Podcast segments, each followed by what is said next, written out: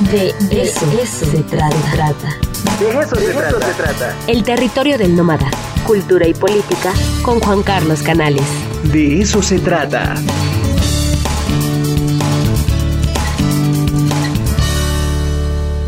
Juan Carlos Canales, ¿cómo estás? Muy buenos días. Muy buen día, eh, Ricardo, ¿cómo estás? Bien, ya de regreso, ya esperando iniciar clases y todo muy bien, Ricardo. Qué bueno, qué bueno. ¿Descansaste? Sí, sí, de maravilla. Leí, vi cine, dormí siesta, comí temprano. Sí, fue un periodo... Como debe de ser, querido Juan Carlos. Sí, ya, ya hacía falta, ¿no? Ya nos hacía falta un periodo de descanso, ¿no? El año pasado fue difícil, ¿no? Ha sido muy difícil para todos. Eh, ha implicado un doble esfuerzo las clases en línea y desde luego una experiencia inédita en cuanto a la crisis de lo social, de nuestras relaciones humanas, ¿no? Entonces, nos movemos en una línea cercana a la depresión colectiva, yo creo, ¿no? Sí. Y yo no sé cómo lo estás viviendo tú o qué percepción tengas, eh, Juan Carlos, pero creo que en este momento está más recrudecida esa depresión que hace un año, por ejemplo. Claro, bueno, ahora con la aparición de esta variante, cuando pensábamos que ya íbamos saliendo, pues hombre, es un golpe emocional indiscutiblemente, ¿no? Sobre todo para la gente joven que tenía esperanzas de volver a la universidad, de volver a las escuelas, por supuesto que debe ser un golpe emocional muy, muy fuerte. Uno como adulto lo soporta mejor, ¿no? Pero eh, la gente joven, sobre todo los niños, estaba leyendo todos los problemas de aprendizaje y de conducta han surgido en los niños, ¿no? Sí, sí, sí, y bueno, al interior de sus casas, a nivel psicológico, este, no, no, no, es un, va a marcar la generación sin duda alguna. Por supuesto, crisis económica, problemas familiares que surgen de la crisis económica. Entonces sí, es un tema difícil, pero bueno, esperemos tener la fortaleza eh, y sobre todo la gente joven que tenga la fortaleza para enfrentar otro periodo largo de aislamiento, ¿no? Pues eh, te acordarás, no sé si te acuerdes, este querido Juan Carlos, al principio cuando nos enteramos de este bicho y cuando empezamos a hacer las primeras intervenciones aquí en este programa desde mi casa, te acordarás, eh, se dijo tanto la doctora Indiana, también lo comentó un poco el doctor Eguíbar, que estos procesos son ciclos eh, largos, ¿no? Y que pues más o menos alrededor de tres años es lo que dura un, un, momento o un evento de estos, que no es la primera vez que se presenta en la historia, que tenemos mucha historia y afortunadamente tenemos eh, los estudios, tenemos mucha información. Entonces, pues bueno, también un poco ya estábamos este, viéndolo desde, lo, desde lejos, pero bueno, es siempre muy difícil enfrentarlo, ¿no? Claro, porque una cosa es que te digan, bueno, va a durar tres años, pero luego es algo como muy lejano, no es muy abstracto. Pero de pronto vivirlo es lo difícil. Sí, fíjate que eso lo platiqué con una vecina, de pronto ahí te encuentras a tus vecinos y me preguntó, oye, ¿qué onda? Le digo, pues tres años, ¿no? Dice, no, por favor. Le digo, pues ya vamos año y medio y cacho. O sea, ya no falta tanto, ya también hay que tener un poquito de paciencia. ¿no? Sí, bueno, hay, que verlo estoicamente, ¿no? Si ya resistimos un año y medio, podemos resistir otro. Pero, eh, Ricardo, hoy quiero introducir solamente una pequeña reflexión en torno a la crisis ecológica que vive el mundo. Que vivimos nosotros en México. Desgraciadamente, parece que no está en la agenda presidencial ni en la agenda de gobierno una política ecológica seria y a largo plazo. Te comento esto porque eh, ayer precisamente Julio Astillero, en la famosa mañanera, fue a cuestionar a la vocera de quién es quién que lo descalificó sobre el problema del uso de la tierra por parte de inmobiliarias en San Luis Potosí. Y eh, casualmente, antes de ayer vi un documental fascinante sobre Viricuta, que es el lugar sagrado de los huicholes en Real de 14, y que uno de los aspectos que toca es el de las minas a cielo abierto que se intentaron abrir hacia el 2012 en toda esa zona. Desde luego, no es solo el problema en San Luis Potosí, este problema adquirió una importancia fundamental en el caso de Puebla con el gobierno de Moreno Valle, la Sierra Norte. Bueno, como tú sabes, el problema de las minas a cielo abierto eh, es que para extraer poquísimos metales, porque realmente tienen que abrir grandes zonas eh, de tierra y extraen muy poco material eh, de oro y plata, tienen que utilizar alrededor de 30 millones de litros de agua. Pero además los químicos con los que limpian los metales generan gravísimos problemas de salud. Cáncer, abortos, etcétera, etcétera. Si a ello añadimos todo el debate que hay en torno a las energías fósiles, que desde luego tenemos que estar muy conscientes que el problema de las empresas norteamericanas de energías alternativas estaba basado en contratos leoninos, verdaderamente. ¿Sí?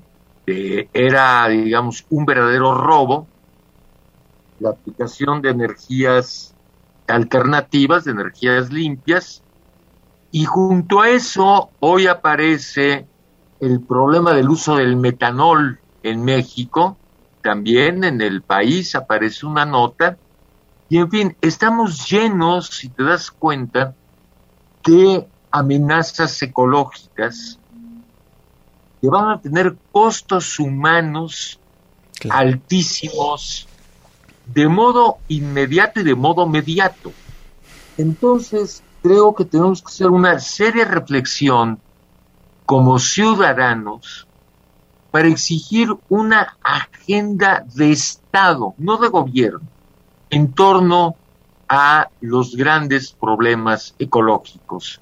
Está desde luego el tema del tren Maya, el tema de la, de la refinería, etcétera, etcétera. Pero me parece que estos debates que se han generado son eminentemente reactivos, pero que no hay una agenda de largo plazo en México para tocar los temas relativos a la ecología.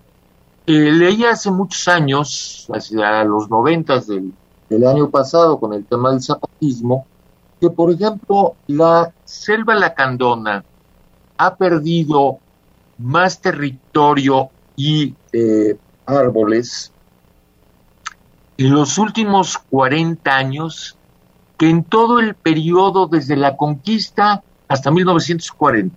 Claro. Es decir, entonces, estos daños van a afectarnos en nuestra condición ontológica de seres humanos. Pero ya nos está afectando, ¿no? No, es, eh, no, es un tema de futuro, sino de presente. De presente. Bueno, hoy simplemente parte de lo que estamos viviendo en torno a esta pandemia es ya un problema de una guerra atmosférica. Exacto. Que desde luego ha trabajado Peter Sloterdijk, este filósofo alemán extraordinario, tiene un libro sobre la guerra atmosférica y ya no es solo el tema del agua, por ejemplo en Israel, que es uno de los temas del problema con Palestina es el agua, uno de nuestros problemas con Estados Unidos es el agua también. Ahora bueno, en Puebla el, tema del agua es este tema de conflicto, querido Juan Carlos. A ver, el socavón. No sé si leíste la entrevista al director de geofísica de la UNAM que lo que plantó es que estos socavones se hacen por una extracción irracional de agua. Claro. Entonces, en no, y en la misma zona, en este momento, hay conflictos, ¿no? Con estas empresas que se dedican a embotellar agua. Es, es, es, digamos, estamos viendo ya los síntomas de un verdadero conflicto que se va a vivir Y eso eh, hay que decirlo, ¿no? Este, el tema del agua será un tema de conflicto en poco tiempo, ¿no? Lo vimos con el tema de los Levarón. Exacto. En Chihuahua, uno de los problemas, digamos, que generó o que estuvo ligado, fue paralelo al tema del asesinato de esta familia, fue el conflicto por el agua. Oye, y qué bueno que tomas este tema. Fíjate que eh, pude leer ya completo, que eso no lo había yo hecho, sino que lo había eh, leído por partes, el libro de CISEC, de la pandemia. Ah, ya, claro. No, y él precisamente ahí subraya muchísimo que lo que estamos viviendo actualmente eh, en este confinamiento, en esta pandemia, tan solo es un ensayo de lo que vamos a vivir en poco tiempo en torno al calentamiento global. ¿No? Es decir, esta, este estado prácticamente de alerta, podremos decirlo, de confinamiento, en donde pues estamos todos prácticamente a salto de mata, es un breve ensayo, un breve ensayo de lo que va a pasar a nivel global en torno a, a lo que tú estás planteando. ¿eh? Sí, a mí me parece que es un tema que tenemos que pensar todos, pero particularmente las universidades. Eh, creo que es también un tema que tenemos que poner en la mesa a nivel institucional. ¿sí? Eh, cómo las universidades pueden aportar no solo tecnologías alternativas, porque mira, el problema de este país es que no se aprovechan los recursos humanos. Es decir, somos un país capacitado para desarrollar tecnologías alternativas en torno a energías nuevas. Pero el Romo lo dijo en alguna ocasión, eh, que preferían comprar ya productos comprobados en el exterior, apostar por tecnologías de investigación. Entonces, tenemos la riqueza humana en el ámbito científico y tecnológico para producir tecnologías alternativas, pero también todo el debate en la cuestión social política que implica lo ecológico, porque el problema ecológico es un problema político finalmente, ¿sí?